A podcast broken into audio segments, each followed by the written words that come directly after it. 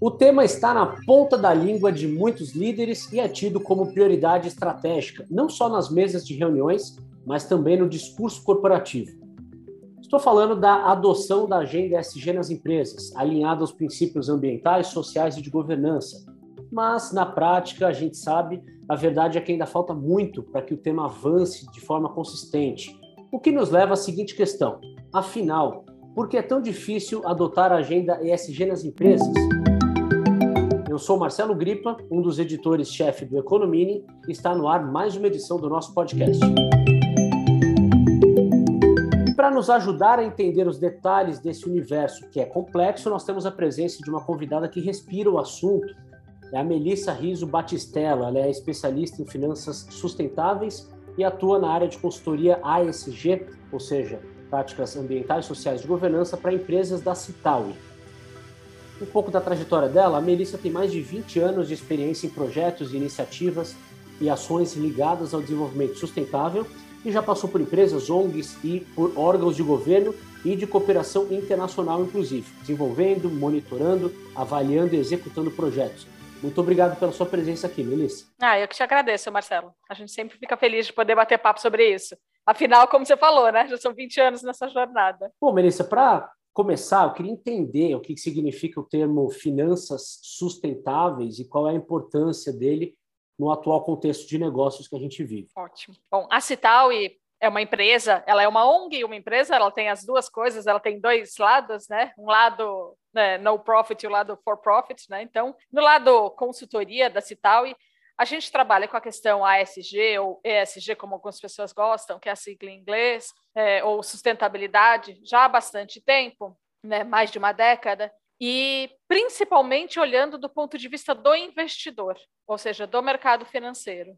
E que, assim, no fim das contas, as questões são as mesmas sempre, afinal, a gente está falando de questões de planeta, de pessoas. Mas a Cital se especializou em conseguir dar essa contribuição para as empresas e para outras instituições financeiras sobre a pauta ESG do ponto de vista do investidor. E por isso que a gente fala de finanças sustentáveis. E quais são essas principais contribuições que vocês dão por meio de consultoria? Olha, a gente tem vários trabalhos muito legais. Na minha área, especificamente na área que eu estou, a gente faz consultoria para empresas da economia real. Então, são empresas que querem adotar práticas ASG e nos procuram ou porque querem fazer uma emissão de uma dívida, né, ou querem um, um framework para emissão de dívida, para definição de metas, querem aderir a algum princípio ou alguma diretriz específica, né, então querem passar a responder questionários do CDP, que é o Carbon Disclosure Project, ou querem simplesmente, e simplesmente não que seja simples, mas é porque acho que é o passo um, entender em que estágio elas estão, né, fazer um diagnóstico, e aí traçar um plano de ação para ter uma estratégia ASG que realmente contemple todas as dinâmicas, todas as operações da empresa.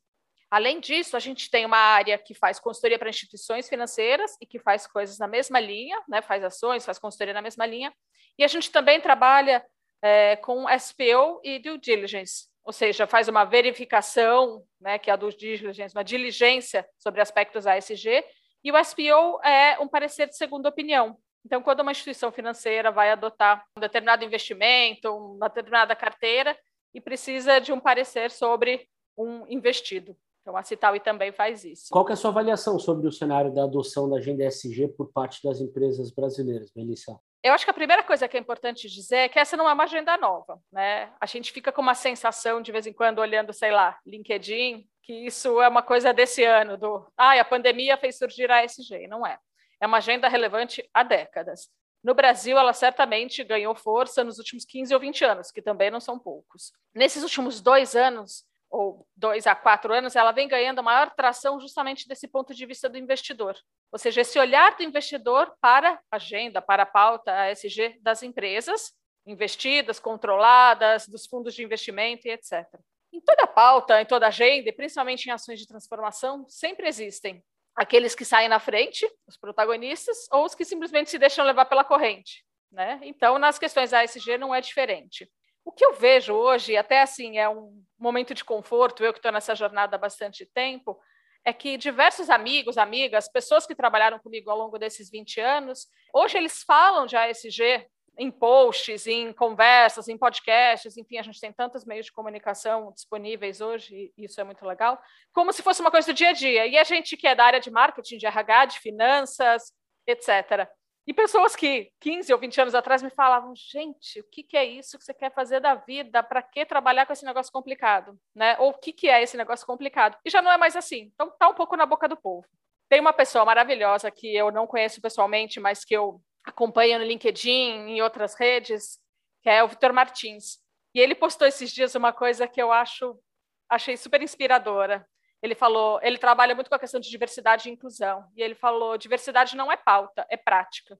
E é isso, a ECG também. Então não é só uma pauta, não é uma agenda, é uma prática. E a gente está num momento que cada vez mais está claro, inclusive para quem bota dinheiro nas empresas, que é preciso mudar o modo de agir. Pois é, você falou do modo de agir e também do novo olhar do investidor. O que é que mudou? O que é que compõe esse novo olhar na sua visão? Acho que tem uma coisa de entender né, o que algumas empresas já vinham construindo e assim não acho nem que é, o olhar de todo investidor é novo, é óbvio que a gente já tinha investidores que valorizavam isso, mas hoje você dificilmente consegue ter uma conversa, sabe essas é, Investor Day ou Roadshow e etc., sem que uma empresa ou uma organização seja questionada com os, os aspectos sociais e ambientais. Então, assim, você conhece os impactos que você está gerando você conhece as questões que te impactam? Ou seja, como que as mudanças climáticas vão afetar o teu negócio? Como é que você afeta as mudanças climáticas como organização? E esse olhar do investidor, ele traz uma coisa que acho que é boa para a gente como sociedade, que é um olhar de cobrança. Então, é um olhar de subir a régua. Isso certamente é muito bom. O que, que eu acho mais desafiador para as empresas, para outras organizações, né, para todos nós? Por onde começar e como agir de uma maneira consistente? Então, empresas, instituições financeiras, governos, organizações não governamentais, etc., têm que entender uma coisa que a gente usa muito, é um jargão muito né, dessa área, que é a questão da materialidade, dos temas materiais ou dos temas mais relevantes. O que é isso? É entender quais são, quais, para aquela empresa, para aquele setor, para aquele contexto, ou seja, para aquela empresa que está naquele município, estado ou país, naquele setor, naquele ano de pandemia ou não, né? então, dentro daquele setor, quais são os temas mais relevantes. E a partir disso, começar a construir sua agenda SG. Em primeiro lugar, porque ninguém ataca todos os temas, todas as frentes ao mesmo tempo. E o segundo, que acho que esse olhar do investidor também é uma grande contribuição, é que é preciso ter foco, ter direção e direcionamento. E a SG não é assim, e acho que todas as pautas de transformação, né, é, não é uma coisa que você liga ou desliga na empresa. Então, ai, ah, gente, a partir de hoje, na nossa pauta SG, a gente gosta de diversidade. Não funciona assim. São construções. E são construções longas e são construções que podem ser dolorosas do ponto de vista do investimento de pessoas, de recurso e de tempo. E a gente também não desliga essas ações, mas se essas ações e essas questões todas da SG não forem construídas com consistência, elas acabam que são desligadas muito facilmente. Tem uma frase famosa, certamente você já escutou, acho que todo mundo aqui que estiver escutando a gente, que é da Simone de Beauvoir, que ela diz algo parecido, não vou fazer uma citação literal, basta uma crise política, econômica ou religiosa para que os direitos das mulheres sejam questionados. E é assim com tudo, né? Então, a gente está numa boa onda ASG? Acho que sim. É, vai ser sempre assim ou foi sempre assim? Não. E o risco é justamente esse. É quando a gente pega uma onda digamos, ruim ou uma onda de baixa, e aí esses investimentos todos passam a ser questionados. Portanto, para uma empresa atuar de forma consistente, ela tem que olhar para essa materialidade dela, o que é tema relevante, quais são as questões relevantes para onde ela está inserida, para o setor que ela atua, para os impactos que ela tem, e fazer realmente um planejamento, planejamento estratégico, definir uma estratégia, uma visão, onde quer chegar, como é que vai chegar, indicadores, metas, Tá? Não, é, não é uma construção de um dia para o outro. Sim, eu ia justamente perguntar a você agora os desafios que as empresas têm na, na composição dessa agenda e você já adiantou as respostas aí. E, e aí eu fiquei com uma dúvida. Você, você acha que existe um gap entre o que, vo, não apenas você, mas todos os especialistas que acompanham esse mercado há muito tempo, é, entendem como os caminhos necessários e, e, o que efetivamente as empresas entendem. Eu queria abordar mais essa distância entre esses dois mundos. Boa pergunta, Marcelo. Eu acho que sempre tem um gap quando a gente está tratando de temas complexos. Sempre. E por quê? Porque a gente precisa, em primeiro lugar, pontuar. Né? Então, por exemplo, o que é diversidade? A gente estava tendo essa conversa na Cital esses dias. Ah, diversidade é inclusão de mulheres, não é? Inclusão de pessoas com deficiência, não é? Tudo isso junto, tem que fazer tudo de uma vez. Então, esses conceitos não são, eles não estão já definidos e não estão escritos em pedra. Então, eu acho que tem um gap, mas não é porque não tenham pessoas capacitadas suficientemente ou conhecedoras suficientemente dentro das empresas ou das outras organizações. né? E a gente aqui do lado, ah, os especialistas, não é isso. É só porque existem diferentes caminhos, diferentes maneiras de se construir o seu caminho. E acho que é por isso, de novo, eu vou repetir essa coisa: se a gente não parte de o que é material para aquela empresa, aí a empresa abre tantas vertentes que na hora de cortar custos, e sempre chega esse dia, né? Ou por um momento de crise, ou porque é o mês do orçamento, a primeira coisa que se corta é aquilo que não está trazendo resultado. E eventualmente não trouxe resultado porque você não soube construir uma boa estratégia. Né? Eu separei uma pesquisa que saiu recentemente aí no noticiário, indicou que 43% das empresas do Ibovespa não checaram os dados ESG nos relatórios de 2020. Qual que é a sua avaliação sobre esse, esse, esse, tipo de postura? E queria saber se você tem dicas para ajudar a reverter esse quadro. Você falou uma palavra interessante, reverter. Não sei se é reverter, o que seria a minha recomendação, ou o que seria o meu, meu entendimento. Porque a gente ainda não tem uma regulamentação ou um padrão global único. A gente tem muitos diferentes sobre os procedimentos de verificação, de asseguração. Então, isso é um outro desafio. Quer dizer, eu estava falando agora há pouco que as questões ASG, ambientais, sociais, de governança, podem sofrer múltiplas interpretações, inclusive culturais, ou seja, de um país para outro. E essa verificação, nessa checagem de dados, ela também, apesar de existirem normas, então a gente tem normas como a A1000, a gente tem uma norma brasileira, né, que é a norma brasileira de contabilidade 3000, e que falam de asseguração, que não é auditoria, asseguração de dados de relatório, etc. Mas justamente porque as empresas reportam em diferentes contextos, em diferentes países, seguindo diferentes normas, na hora de fazer verificação também é assim. E a inexistência de um padrão global faz com que a gente não possa afirmar que necessariamente todo relatório que tenha uma carta de asseguração, um relatório de auditoria, né, a gente não chama assim, mas que é o mais palatável, é um relatório melhor. É simplesmente uma verdade que não, não existe. Ah, este relatório é melhor que este porque tem ou não a verificação de uma entidade externa. É importante a checagem externa? É. É importante construir dados consistentes, sólidos, um relato transparente, mas não é só a verificação que traz isso. Acho que tem um processo do relato que é bem importante. Hoje, também, de novo, numa conversa na empresa, numa das reuniões, a gente estava falando sobre verdades absolutas, sabe? Se alguém te fala, não, fica tranquilo, que se tiver a verificação de não sei quem, esse relatório é perfeito, não tem. Não tem perfeição e não tem fica tranquilo, porque enfim, a própria entidade asseguradora pode usar de métodos que estão previstos na norma e que são absolutamente éticos e legais e que vão te dar vieses diferentes sobre aquilo que está reportado. E o que eu acho, assim, olhando para esses 20 anos, é que poucas empresas reportavam, né, fazer um relatório de sustentabilidade ou, enfim, esse, outros nomes que a gente surgiu. Isso já mudou imensamente. A gente tem empresas médias fazendo relatório, empresas pequenas, algumas seguindo padrões internacionais, como o GRI, que são padrões de reporte, outras não, algumas buscando verificação externa, outras não. Mas o fato de que isso já virou uma prática, ninguém questiona mais se é importante fazer. Talvez as empresas e seus dirigentes questionem assim: como que eu faço? Faço externamente? Faço com consultoria? Faço todo ano? Faço com verificação? Mas assim, ninguém mais questiona que reportar o seu desempenho em sustentabilidade, em ASG, é importante. Tanto é que foram surgindo outras métricas que não estão diretamente relacionadas com relatórios. Então, o CDP, o Carbon Disclosure Project, é isso. É um questionário. O EASY é um índice de sustentabilidade da Bovespa? É. Mas como é que as pessoas, as empresas fazem parte? Ao responder um questionário, onde elas têm que mandar evidências, onde elas têm que evidenciar práticas e políticas. Então, isso vai mostrando também que deixar a sua performance transparente, pública, é um caminho sem volta. Essa falta de critérios que você mencionou, ela dificulta também a compreensão e a compreensão do tema e a elegibilidade das empresas ESG, né? Queria aproveitar uma bola que você levantou aí sobre o que é diversidade e te perguntar como você define uma empresa ESG, porque a gente já conversou com outros especialistas também e, e as respostas costumam ser diferentes. Então, eu queria entender qual é a sua visão sobre o tema. Então, eu diria que se alguém me perguntasse onde você coloca o seu dinheiro, vai? Para não falar só minha palavra de consultora, mas aquela, onde eu colocaria o meu dinheiro? Uma empresa que tem clareza justamente dos temas relevantes para ela, consegue reportar, divulgar, publicar, seja através de um podcast, de um vídeo ou de um relatório padrão GRI, o desempenho dela nesses né, temas materiais e também o que, que ela está fazendo para mudar, porque fica um pouco um lugar comum aquela coisa de que, ah, então tá bom, a água é um tema material. A gente está no meio da crise hídrica, a água é tema material para todo mundo. Legal.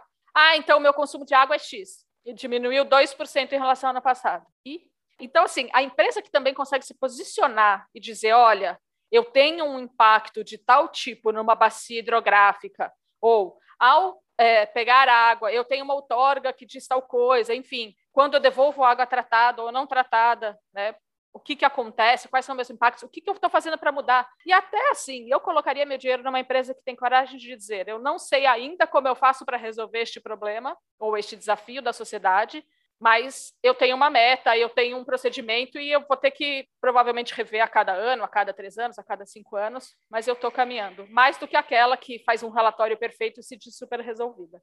Tem um princípio de relato, e que eu acho que vale para a construção da estratégia também, que é a questão de inclusão de partes interessadas. Então, você ouvir pessoas. Então, pode ser a sua comunidade, os seus funcionários, os seus dirigentes, os seus investidores, né? A Cital e faz muito isso é, apoiar empresas em preparar o seu roadshow, ou um relato ASG específico para investidores e etc. Porque a hora que eu escuto as críticas, as perguntas, as dúvidas e até aquelas coisas de ah, mentira que vocês estão fazendo isso, você tem chance de reformular as suas ações, pensar em ações inovadoras, né? E, enfim, dar, subir mais um degrau nessa escada. E você acha que a maioria das empresas tem ouvido as principais demandas que chegam não só do mercado, mas dos investidores, ou não? É mais um movimento de dentro para fora? Eu acho que não tem mais jeito. Elas estão ouvindo por bem ou por mal. Algumas vão escutar por bem e vão escutar como, enfim, como protagonistas que são. E algumas nos procuram, inclusive, para dizer assim: olha, eu não tenho eu não sou uma empresa aberta, eu não estou listada, eu não tenho investidor, né? De repente, meus proprietários são uma família, mas eu entendo que eu preciso trazer essa pauta aqui para dentro, eu preciso até entender como é que eu faço para trabalhar com os meus conselheiros, com os meus diretores que de repente têm 50 anos de casa, os meus funcionários que às vezes moram numa cidade pequena do Brasil e não estão, enfim, nesse furor que são as cidades grandes né, em termos de movimentação sociopolítica. É, e às vezes chega a gente falando, olha, eu tenho um cliente ou eu tenho um fornecedor, eu tenho um investidor que me botou na linha, falou, ou você muda as suas práticas ambientais sociais, ou você faz um diagnóstico, ou você monta uma estratégia, ou não vai dar mais para trabalhar com você. Acho que tem os dois caminhos, não tem, não tem resposta única, não. Que interessante esse exemplo que você acabou de dar, né, de uma empresa fora do, do grande eixo aí, digamos Rio-São Paulo, né, ou então fora do Ibovespa, por exemplo, que não tem capital aberto. Isso. Quer dizer, dá para dizer então que a mensagem SG está chegando a todos os tipos de empresas é, de todos os portos, de todos os segmentos. Não é, não é mais uma questão só de grandes empresas que precisam prestar contas a seus acionistas. Perfeito, perfeitamente colocado. É isso mesmo. A gente tem como clientes na Cital e eu ao longo da minha carreira já trabalhei com empresas pequenas assim como uma oficina de costura e que acaba entrando nessa pauta porque foi pressionada pelo cliente que é um grande cliente da área de moda, ok? Mas que daí começa a incorporar questões trabalhistas, sociais, de comunidade, de relacionamento com o meio ambiente, de como ela faz o descarte dos tecidos e etc. Na Cital, a gente tem clientes médios, temos clientes grandes, e sim, é uma, é uma pauta que está mais presente, ou está presente há mais tempo, não sei se mais presente, com as empresas grandes e gigantes, até por pressões internacionais. É, pressões globais, mas ela está chegando na média e na pequena, e o que é gostoso de trabalhar com essas empresas é que você consegue pegar na mão a transformação, sabe? porque ao modificar meia dúzia de pensamentos, crenças e princípios, você está transformando a empresa inteira de repente. Então, é, além de tudo, é muito satisfatório para a gente trabalhar com as médias e pequenas. Uh, Melissa, eu tenho a percepção de que a dimensão ambiental tem ocupado mais o noticiário relacionado ao tema, deixando as ações sociais e de governança em segundo plano. Queria saber se você também percebe um certo desequilíbrio no tratamento dado a esses fatores pelas empresas e, se sim, por que isso acontece. Não sei se há um desequilíbrio em como eles são tratados pelas empresas, mas acho que teve algumas coisas que são a evolução, a história. Então, as empresas começaram dialogando com comunidade, né, e aí fazendo aquelas coisas de realmente de quando eu entrei na área de doação. Ah, a gente doa 300 cesta básica, assim, não sei o que lá. E não é que doar cesta básica não seja bom, mas é provavelmente essa empresa que fazia isso 20 anos atrás, hoje já tem uma estratégia de empoderamento econômico com a comunidade, de parceria com um instituto ou ONG local, que forma jovens e faz aderência à escola, enfim. Eu acho que foi mudando a maneira de atuar e a gente foi incorporando como país as pautas ambientais. A gente tem um marco legal ambiental maravilhoso, né? E que obviamente precisa do reforço das empresas, porque acho que nenhuma dessas pautas é só de um ator, é tudo é governo, ONG, pessoas, empresas, tudo junto. Então a gente tem sim um crescente e acho que é porque as mudanças climáticas é, começaram a ficar muito visíveis para todos nós, né? Então desde a questão de uma enchente, de um furacão num lugar onde nunca havia tido, e o assunto vem muito à tona. E a hora que você vem uma pandemia, por exemplo, e vai ficando mais claro, e óbvio que não fica mais claro para todo mundo, mas que foi a interação homem, mulher, meio ambiente, planeta, que sim impactou negativamente, não só na existência da pandemia, mas no tamanho, né, na dimensão que ela atingiu. Então, eu acho que é mais fácil. A gente teve uma discussão esses dias, eu e, e uns colegas da Citaui, um deles me falou: ah, mas acho que a agenda ambiental é mais adotada porque é mais facilmente mensurável. E acho que sim, acho que a gente avançou em muitos aspectos da agenda ambiental e que tornam esse reporte, essa transparência com a sociedade mais quantificável. Então fica mais fácil, não mais fácil para a empresa agir, mas mais fácil para mostrar o que ela está fazendo. E no social é difícil. Então, né, vamos voltar lá para o exemplo. O que, que é uma empresa diversa? Tem quantos de cada o quê? Né? Então, eu estava lendo agora um relatório do Pacto Global que as mulheres na força de trabalho sofreram perdas de emprego praticamente o dobro em relação aos homens, como causa direta da pandemia. Então, assim, não dá para dizer que isso não está na pauta. A diversidade, as mulheres na força de trabalho, a pandemia impactando os empregos das pessoas, está na pauta. Mas, claro que eu acho que a gente leva mais tempo para mensurar isso. Eu sou de formação cientista social, né, e socióloga, enfim, e eu entendo, além de internacionalista, e eu entendo que sim, os conceitos na esfera e nos avanços sociais, eles são sim mensuráveis, mas o ambiental avançou mais rápido nessa agenda nos últimos anos. Você já falou da questão da materialidade, da clareza de indicadores, mas eu gostaria de, de ir além nesse tema, entender quais são as boas práticas que vocês recomendam para acelerar vocês, enquanto Citaui, né, para acelerar o processo de adequação à agenda SG é, com êxito não só no lado externo, mas também no lado interno, né? Para tentar alinhar o comportamento dos, dos, colaboradores às diretrizes estratégicas das empresas. A gente faz um trabalho e que eu acho que é bastante eficiente e que tem sido o caminho que outras consultorias também fazem, que muitas empresas trabalham, que é isso, né? Então você define, você entende a sua materialidade, seus temas materiais, você faz um diagnóstico então, essa é a minha foto hoje, essa é a situação que eu, empresa, estou hoje. E aí você define uma estratégia que vai ser composta por políticas, por ações, por procedimentos, por indicadores, por metas, e até como você vai reportar, como é que você vai disseminar essas informações e como é que você vai envolver sua força de trabalho. Então, hoje, em todos os nossos projetos de consultoria, a gente não tem contato só com a área de sustentabilidade ou a área SG, ou como quer que se chame essa área nas empresas. A gente tem contato com a área de capital humano, né, de força de trabalho, com as áreas de meio ambiente, gestão ambiental, com as áreas de compras, para mudar a relação das grandes empresas com as pequenas nos processos de fornecimento. Então, eu acho que o mais eficiente é isso: é você envolver essas partes interessadas que a gente chama, ou seja, esses diversos públicos, é você mapear claramente o momento que você está e onde você quer chegar, porque se você não tem visão de futuro, se você não tem onde você quer chegar, qualquer caminho serve, né? Essa é, acho que é uma, um chavão por aí. Então, tanto faz. Aí eu vou fazendo umas coisas soltas, publico, faço uma propaganda na televisão, mas não chego em lugar nenhum. Então, acho que ter visão de futuro, estratégia, né, e saber onde eu quero chegar, também torna minhas ações mais consistentes. E tem que sempre envolver quanto mais pessoas na organização, melhor, porque não é um projeto de uma área. Tem que ser um projeto, tem que ser uma agenda da empresa. Melissa, o papo está muito bom, mas nós já estamos nos encaminhando para o final e considerando toda a sua experiência de mais de 20 anos na área, também todo o seu conhecimento, que é bastante vasto, eu não poderia eh, encerrar e deixar de pedir que você mencione algum case ou alguns cases, podem ser brasileiros ou não, dado a sua seu conhecimento internacional, na área da sustentabilidade corporativa. Você lembra aí de alguma história bacana que vale a pena compartilhar com a gente? Eu acho que hoje a empresa que mais é, me causa boa, uma admiração, inclusive não só por quem ela é hoje, mas como foi o percurso dela até aqui,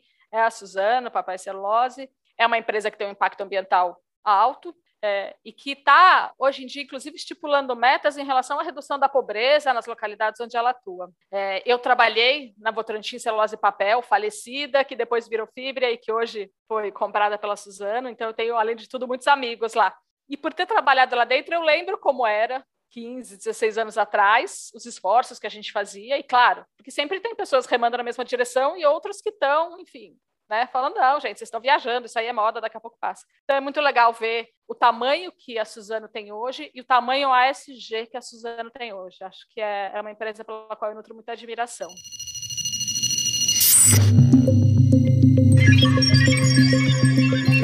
Ficamos por aqui com essa edição que investigou a dificuldade da adoção da agenda SG nas empresas, também falou sobre oportunidades e desafios. Eu agradeço imensamente a participação da Melissa Riso Batistella, que é especialista em finanças sustentáveis e atua na área de consultoria ASG para empresas da Cital. E muito obrigado, Melissa. Marcelo, muito obrigado pela oportunidade. E nós da Cital estamos, enfim, sempre disponíveis para poder bater papo com você. Obrigada mesmo. Legal. E além do podcast, o Economini tem também uma newsletter semanal que aborda temas importantes e que fazem a diferença no dia a dia de quem investe. É só acessar o nosso site economini.com.br e se cadastrar. É de graça. Nós estamos também presentes nas redes sociais com Economini. Acesse, assine e passe a conferir todos os nossos conteúdos. Muito obrigado pela sua companhia e até mais.